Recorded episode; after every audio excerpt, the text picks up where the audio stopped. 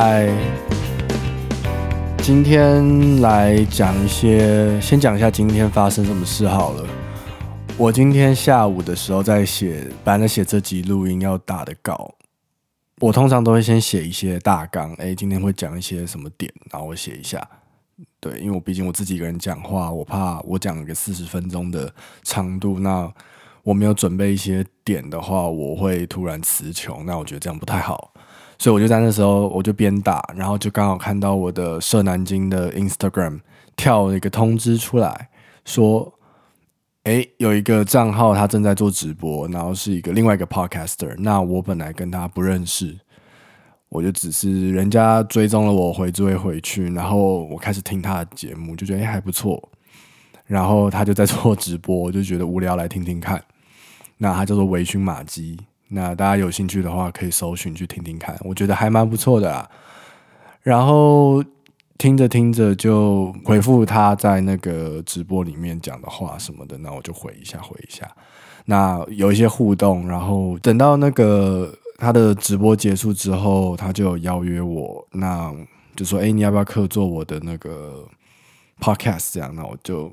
想说，他就说：“哎，改天来这样录一下。”我就说：“好啊，好啊。”然后我们就是在聊天的过程中，就聊着聊着聊着，他就说：“那不如就今天来录吧。”然后就想说傻眼。所以其实我今天已经录了两，这个这个是录第二集这样子。就是我这集上架之后，我会再跟大家提醒，然后大家就会再去听我的那一集。对，那看看我们之间聊了什么。它的内容主要是在讲网络交友，那我也分享一些我的网络交友经验在那边。那大家听完之后还有什么想听的？我可能他可能还会再邀约我一次，或者是我在我这边自己分享。对，下次有任何机会的时候，我可以再分享看看。那大家想听再跟我讲。那我其实今天我应该要早一点睡，虽然现在已经十一点了，嗯，因为我明天要去当 model。帮我们一个学校的其他系的学生去做一个作品，那他们好像是要帮帮学校做一个杂志，那他们他们想要找的那种人刚好是一个亚洲人，然后对音乐或者是对舞蹈有一些兴趣的人，那他们刚好脑中想到的人就是我，他们觉得我很适合这个 look，所以他们就来找我。我其实蛮受宠若惊的，因为毕竟我没有长那么高。没有一个一八零什么的，我就有点怕，说可能我会不好，但是他们觉得说没关系，所以就让我试试看。那我觉得很开心啊，有这个体验，第一次被人家就是得到一些邀约，第一次被当模特的邀约，蛮开心的。但是我们哎，今天礼拜天。礼拜五的时候，他们来我们家试装，因为他们就是从我的衣柜里面挑一些衣服，然后去搭配。那他们就是拿了一些我的衣服，然后在这边就是我穿给他们看的时候，我自己其实没有觉得很舒服诶，因为他们他们是女生啊，一堆一堆女生，他们来了三个人来到我家这样子，然后还有我室友在啊，所以其实还好，没有没有说很尴尬，但是他们的言语之间让我觉得有点不舒服。比如说，他们就是在等待的时候，因为他们刚下课，我们刚下课，他们就来到我们家，那他们就吃一点饭。他就说：“哎，就是社男，你知道，等一下我们会摸你这样子，你会 OK 吧？”但是他讲这个话的时候，不是用这种语气，他们是用一种比较，嗯，他们是用一种比较开玩笑的样子调侃，就有点像。男生在调戏女生那种感觉，然后现在是反过来，女生在调戏我，我觉得超级不舒服的，就觉得说我好像被吃豆腐的感觉，但也有可能是人家没有那么正，就是人正就没关系，人丑就性骚扰这种感觉，对，所以那时候我当下其实就是笑笑，就说啊没关系啦，对，但是实际上我其实有感觉到很不舒服，然后。他们就说：“哎、你好，哎、就是你是不是也有在就是健身啊？你是不是有在做重训？那哎、那你可以秀一下你的肌肉吗？”这个当下我直接超级不舒服、欸，哎，我不知道其他就是收听的男性观众们有没有这种想，就是有没有这种经验过？我个人是很不舒服，对，所以其实大家要注意，并不是只有女生会被言语上的性骚扰，男生也会。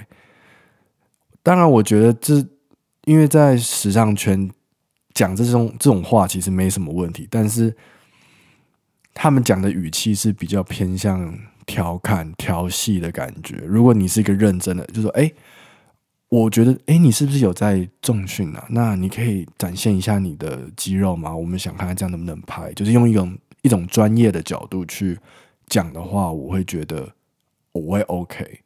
但他们就用这种调戏的上。调戏的方式去讲，我就会受不了。但是我也不能说什么嘛，就是我不知道怎么表达、就是对，我不知道男生遇到这种状况的时候该怎么回复，而且又是在不大家都是不同国家人，他们是印度人跟非非洲国家的人，所以我会觉得说有点我不知道怎么应对。那如果有人知道该怎么应对的话，或者是你是女生，你应有这种应对的经验的话，可以告诉我，我再分享给大家。然后说到这个，就是帮别人穿衣服这件事情，我之前也有这个经验，就是我今年二月的时候去 Rick Owens 的女装，然后帮女 model 穿衣服。其实身为一个直男来说，去帮女 model 穿衣服是一件非常爽的事情，因为。你就想想看嘛，你是在时装周，然后在后台当 dresser，然后帮女生穿衣服，听起来就是帮很漂亮的女 model 穿衣服，听起来就是一个很爽的工作，就是梦寐以求的工作。但是其实我当下就是慌张，然后眼睛不知道往哪里摆的这种尴尬方式，但是是一个不错的体验啊，毕竟四十五个 model，因为。哦，那个场景是这样，它是在那个东京宫，法国有个东叫做东京宫的地方。那那个地方基本上在时装周的时候，常常会很多不同的品牌会在那边做展览。那像 Rick Owens 就长期在东京宫这样，然后他们的后台 dressing 的后台是在他们的下面有一个像一个地下室，然后它其实像是一种演唱会的展演空间，就有点像要要举什么例子，嗯。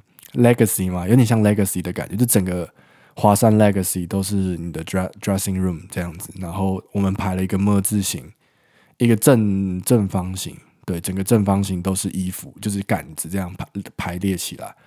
然后有四十五个 model，所以有四十五个区区块会分给不同的 dresser 站在那边，然后帮他们配衣服，帮他们穿衣服这样。然后 model 一来，他就马上脱个精光，然后站在你面前说：“好，来吧。”要穿什么？对，他们的专业程度是这个样，所以当他们用这个态度的时候，我我就是吓到，然后想说，哎，那我现在就直接帮他穿上去，这样，然后跟他解说说要怎么穿会比较不会伤到衣服。像在走秀啊，或者是在拍 styling 的衣服的时候，其实重点都是在那个衣服本身，你其实就是一个架子，你只是一个会动的架子而已，所以。我有时候会觉得说，当 model 其实真的蛮辛苦的。你只是一个架子吗？你有时候他们其实不把你当人看。说实在的，你就是该做什么动作做好，然后该走怎样的走位走好，然后让他们的衣服呢完整的呈现在你身上，顺利的走完这个这个伸展台。我是觉得很辛苦，然后又没有被人家看到他们的努力在哪里，这样子。对，但是哦，一次看到四四十五对胸部在你面前，我是觉得哦，景观很壮丽。如果还有下一次机会，我一定会去申请当 dresser。但是像今年九月已经没机会，我也不知道学校没有丢出这个这个 offer，可能是因为疫情的关系。但是因为现在也疫情的关系，我也不太敢去后台跟大家这样子人挤人。对，但是不要忘了，我没有只做女生，我有做过男生的啦。那男生就没什么特别的，就帮男生穿衣服而已。然后帮女生穿衣服是一个比较特殊的体验啦。想到那时候不小心，那时候我蹲下去捡衣服，然后捡鞋子，然后隔壁的那个 model 刚好转过身来在穿他的鞋子，他的屁股就对着我，超级尴尬，我差点就是戳到人家，就是我的身体差点戳到他，就是。我一个男生，我自己觉得他们可能会觉得我是 gay，那可能没关系。但是我觉得我是一个直男，然后这样就是碰到人家，好像有点不尊重这样。对，这就是小小的分享一下，跟就是我明天要做的事情。那我明天好像是要外拍，然后要在公园换八套衣服，有点恐怖，而且都是我的衣服。然后他们有带一些他们的配件，所以我会有点紧张，不知道会不会顺利，希望可以。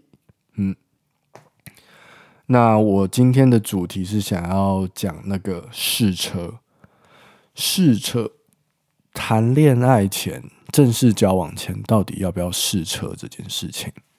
嗯，你们觉得如何呢？当我想讲这个的时候，我有问一下我室友，他说：“嗯，这个。”好像就是一个很久以前就已经讨论到老掉牙的那种议题了，已经没有必要再去聊了。但是我觉得还是要讲一下，因为我前几天我一个朋友就来密我，一个女性朋友，很久以前的朋友，这样他他就说他，因为他最近他已经单身好几年，然后最近认真想要。他最近认真想要，就是开始好好的找找一段关系，那他就就是开始接纳，哎，出去约会这样。但是这个男生第一次跟他约会的地方就是酒吧。然后当我听到的时候，就想说，哈，男生约酒吧，第一次约酒吧是想干嘛？第一次，我个人第一次是不会约酒吧的。那他们约酒吧。好像也还好，也还好，就是约的是很早场的，就是那种他他那一天当天跟他结束之后还去续摊，然后十二点以前回到家，所以好像就是很很安全，没事，所以我觉得也 OK。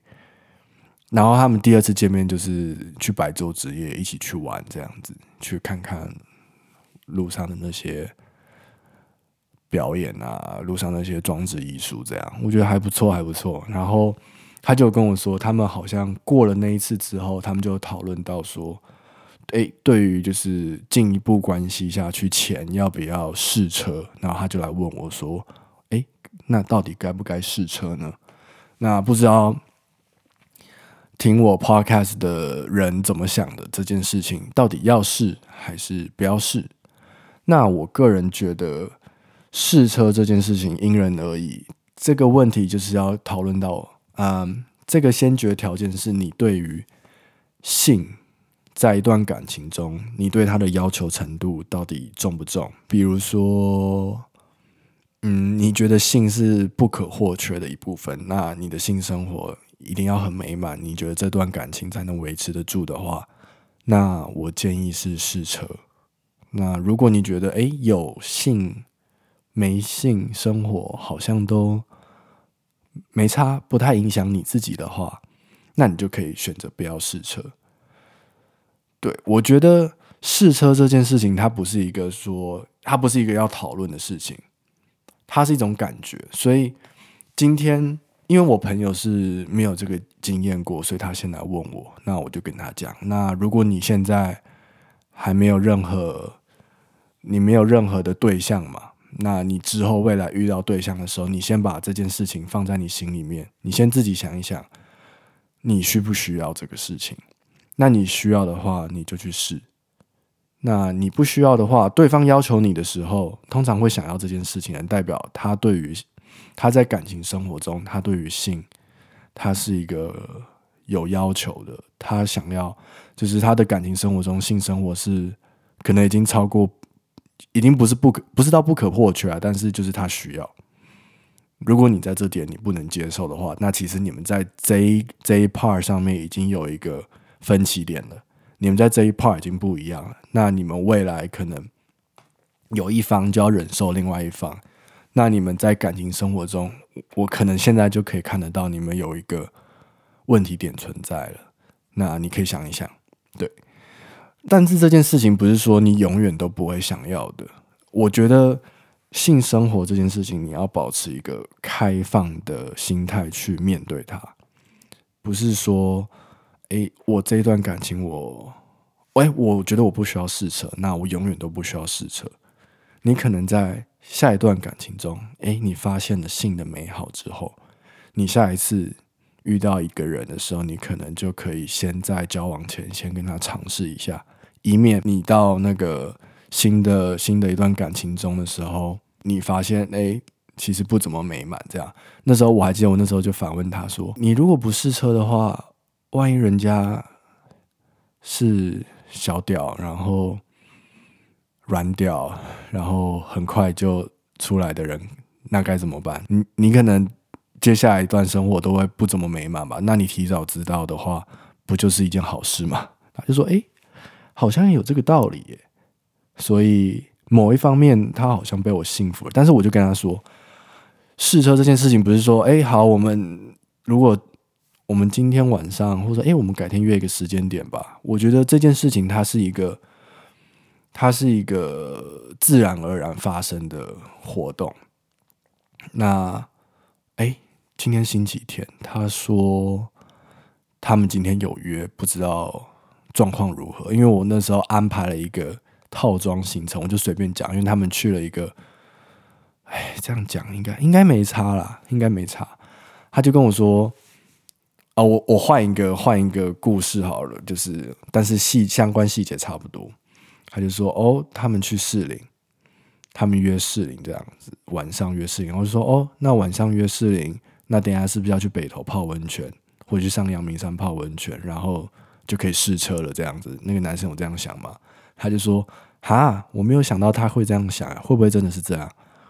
那我就说：“没关系，你就你就想一想就好了，因人而异，不是重点。就是这件事情就是顺着发生，你不要觉得说今天一定会试车，或者说不会怎样，那你不要给他有任何的预设立场。等到你觉得感觉对了。”自然就可以做这件事情，会比较好，对彼此都会比较好了。那有些人会说，试车不就是约炮吗？我我其实觉得试车跟约炮有差诶，因为这你你你有这两个念头在自己身上的时候，它在你心中的前提是不一样的。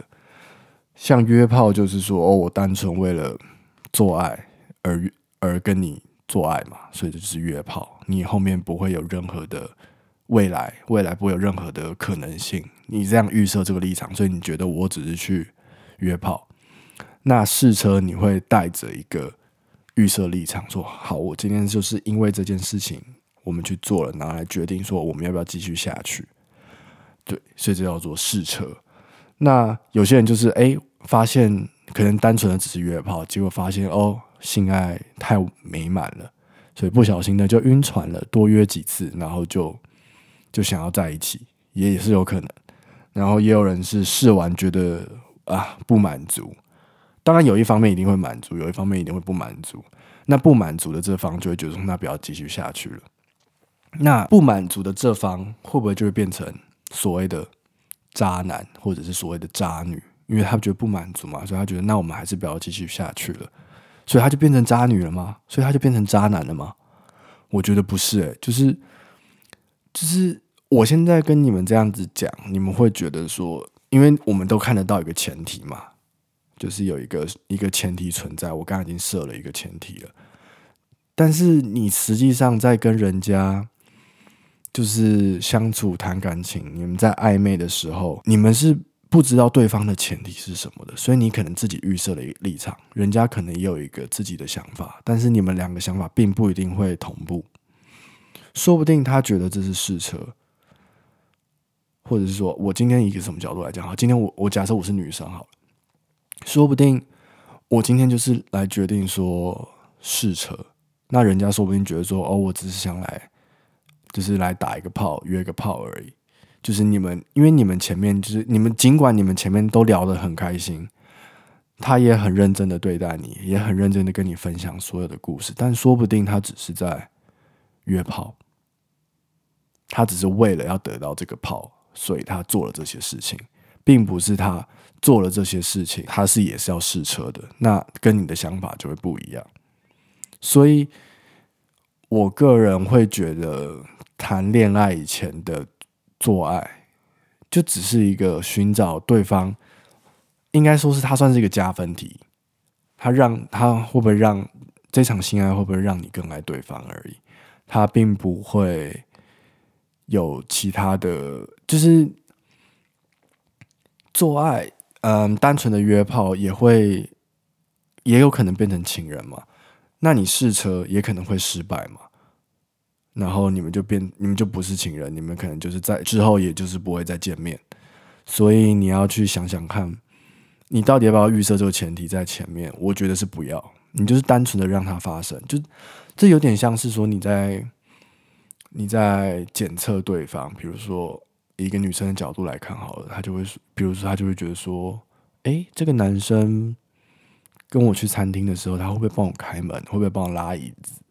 那走在路上的时候，他会不会刻意的站在内侧，不站在，哎，刻意的让我站在内侧，不让我靠离车流太近的地方？这都是，这跟就是跟，嗯，在一起前的性爱是一样的东西。你是在，你只是在检测他这方面 O 不 OK？那在未来在一起的时候，这方面会不会有任何的不适应或者是不舒服？你提前知道而已。因为有些女生，她们会觉得说，如果做了就要在一起，那我觉得这个想法是一个很差劲的想法。做了，为什么做了就要在一起？是要负责吗？负责什么东西？今天，为什么你会觉得这是要负责？你你没有得到东西吗？你在这场性爱里面，你没有得到东西吗？为什么要负责？大家都开心。当然也有可能有人不开心，比如说对方早泄，或者是男生换个换男生角度，比如说他脱掉跟他做，发现诶，他没有那么没有想象中那么喜欢，可能对这方面，可能他像死鱼 这样讲，对他可能不喜欢，所以他就决定说，那我们不要再在一起了。那这都是一个不合适的地方嘛。那当然，你们也可以在这段不合适中，然后你们做后续的沟通，然后再做改进，这也是可以看出，哎，你们是不是有机会在未来的感情中，你们能遇到问题，可以愿意提出来解决？因为我我觉得啦，多半的在台湾的文化下面，男生跟女生不太会去谈论这件事情，就是性性爱上面哪边不合，哪边需要做改进的，很难谈。但是，如果你们真的能侃侃而谈性爱这件事情，在你们的日常餐桌吃饭的时候，你们可以去讲这件事情，很自然的去分享、去讨论。你们两个彼此啊，不是跟不是说跟别人讨论。对，如果你们能互相的去讨论这件事情，那我觉得，即即便你们当初的试车的结果可能不怎么好，我觉得你们也是有机会下去的，因为你们愿意讨论。能愿意讨论的人其实不多，嗯，所以大家加油，大家祝大家可以找到适合自己的另外一半。OK，那讲到为什么我会觉得说有些人会觉得做完女生觉得做完爱要嗯对方要负责任这件事情，那我想分享另外一个故事，就是我另外一个朋友的朋友。他在南美工作，我们叫他嗯，需要需要给他一个代称吗？应该不用，就是在南美工作的这个男生，那他其实长期的远距离跟一个台湾女生聊天，那他们就是就是电话啊、Skype 啊，然后传讯息啊，分享自己的生活什么的，然后他们有觉得说自己越走越亲密的感觉。后来有一阵子，那个男生回到台湾了，他们就是有约出去玩，那就是去那种比如说宜兰啊、台中啊，两天一夜这种两天一夜行程，会需要住在同一间房间、睡在同一张床上的这种行程。那当天那个男生没有跟那个女生发生关系。那后来结束之后，那个男生准备要回，就是过一阵子他准备要回去南美的时候，男生就跟他说：“哎，我觉得我好像没有准备好，就是谈一段远距离的感情，所以我觉得我们就就此打住了。所以回去之后，这个男生也就不会像之前跟他这样子聊天，然后不会再这么样子的分享。就是这个女生会觉得她的生活好像。”被抽离了，所以她就会觉得说：“哎，那我前阵子到底在干嘛？那她因为哦，这在另外一个前提是这个男生有有一些算声名狼藉吗？我自己是觉得还好啦，对，就是有一些不好的故事，比如说他已经有类似的事情，是跟其他女生这样聊一聊，然后也有出去玩，然后也有上到床，但是最后就说，哎，因为远距离的关系，他他觉得他不行，所以他觉得我们就就此不要再联络，或者说就到这里为止。那这个女生好像把自己套入了这段感觉中，所以就会觉得说他很渣。那我就会觉得说，他跟你的相处上面来说，我看不到渣这个感觉啊。即便前面两个看起来是有点渣，没错，但是他跟你没有啊。那你凭什么说人家渣？人家也没有在你身上得到什么，人家你也没有，你也没有，就是。你也没有损失什么东西啊，你只是你只是觉得说，哦，我好像这一段时间来的付出都变得就是好像就是什么都没了，它就是一个预设立场，你懂吗？你你为什么你觉得你前面做的这些事情，你到最后一定会在一起？那那不还好？这个男生今天没有做下去，那他不他一做下去，但他如果再说哦。嗯，哦，我没办法远距离的谈感情，那怎样怎样怎样怎样，那我们就是就到这里就好了的话，那他不就是又变成就是真正的渣男吗？对你来说，所以我觉得，任何在谈感情的时候，前面的这些事情，你不能把它当做是一个，就是你不要当做它是一个付出一定要得到的，应该这样说，你不能把。你前面做的这些付出，当做说最后一定要有个收获。有时候谈感情，它是不会有个结果的。如果要要看一个结果的话，那是不是说谈就是你前面暧昧，你在一起做了爱，那是不是做了爱就一定要结婚？那结了婚是不是就要生小孩？他他这不是一个，不是一个那叫什么？不是要一直解锁的事情啊。他他就是一个会一直重复的事情。他就是。你每个当下其实都是在享受这一段感情，它不会有个结果的。每一个过啊，这样讲好了，每一个过程都是结果。你今天跟这个男生讲了什么样的话，你当下感受到的感觉，那就是已经是一个结果了。你今天跟一个你很喜欢的另外一半，然后你们做了一些事情，你们发生了一些经历，这就是已经有个是一个结果了。它不会有个后面的事情，后面的事情就只是一个新的故事，新的一个过程。他们彼此不会。相干会啦，会相干，但是你不要觉得说，我今天跟这个男生有长期的聊天之后，我们就一定会在一起。那我们今天亲吻了之后，我们就要在一起，他就要跟我告白，我们才一定要在一起。这样子，这这没有人没有人这样子说的。那如果亲亲哦，因为我有另外一个朋友也是有一个这样子的经验，就是他亲了之后。那个女生就要求他，就是隔了几天之后就会要求他说：“那我们现在是什么样子的关系呢？你要不要说清楚？”然后这样子一直问，一直问，一直问，就最后就逼着他们要在一起。那我就觉得超没道理的。所以这是什么？你要负责的概念吗？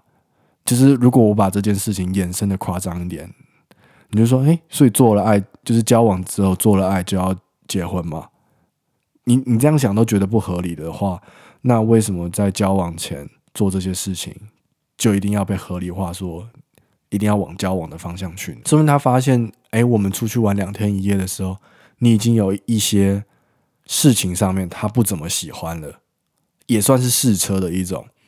他试到连开那个引擎都没有，他就觉得他这台车他不喜欢了。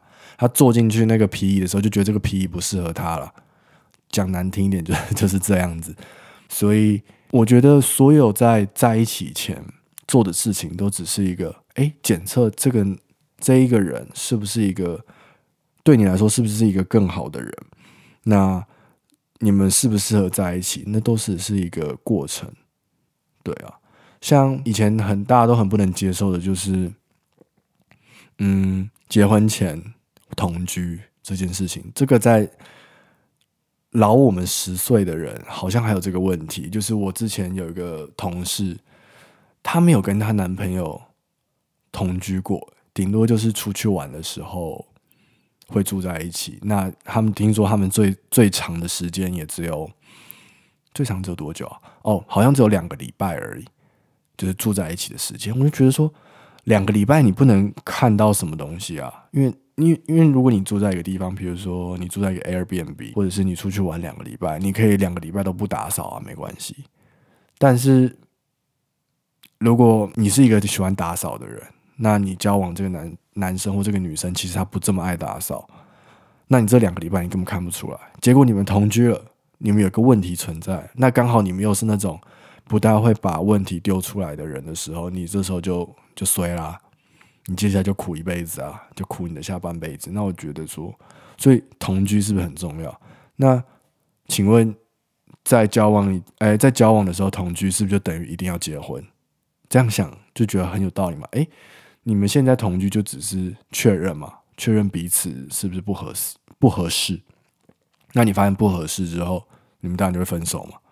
那我觉得这很 OK，至少你提前了解了嘛。